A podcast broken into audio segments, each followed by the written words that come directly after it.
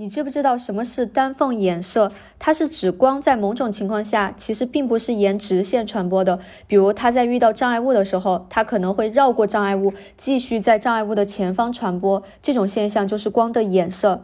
哎，奇怪了，光不一直都是沿直线传播的吗？如果拿一个挡板放在光源的前面，它不应该都被挡住了吗？怎么会绕道过去呢？这个是因为我们日常生活当中的障碍物都太大了，光的衍射现象不明显，观测不到。如果障碍物或者是细缝的大小跟光波差不多大的时候，衍射现象就非常明显了。科学家在实验室当中发现，当光的前面放一个狭缝，这个狭缝的大小如果比光的波长更小那么一点的时候，就会看到光在这个时候并不是直线传播的，而是形成一个扇形的传播，就跟水波穿过缝隙时发生的现象是一样的。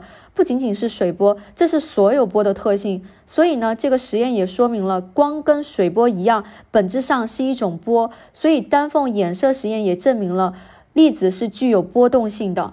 这就是丹凤衍射。